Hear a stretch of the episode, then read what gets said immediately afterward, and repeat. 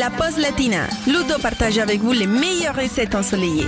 Et on attaque la semaine avec du lourd, les amis. Dans la pause latina, j'ai pour vous aujourd'hui une super recette de gratin de pommes de terre au chorizo et à la cancoyote. Allez, on y va tout de suite avec les ingrédients pour 4 personnes.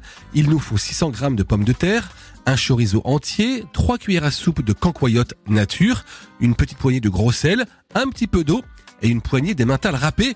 On attaque la préparation. Pour commencer, vous épluchez, rincez et coupez les pommes de terre en lamelles de taille identique et vous les déposez dans le panier à vapeur de la cocotte minute. Vous parsemez de gros sel, vous attachez le panier en position haute et vous remplissez le fond de la cocotte avec de l'eau. Vous faites cuire tout ça 15 minutes. Une fois que la soupape commence à tourner, vous évacuez bien sûr la vapeur. Vous ouvrez le couvercle, vous piquez les pommes de terre à l'aide de la pointe d'un couteau, elles doivent être bien tendres, à ce moment-là, vous les mettez de côté. Maintenant, on va couper le chorizo en petites rondelles, pas trop épaisses. On va remplir le plat gratin en alternant les pommes de terre et les rondelles de chorizo.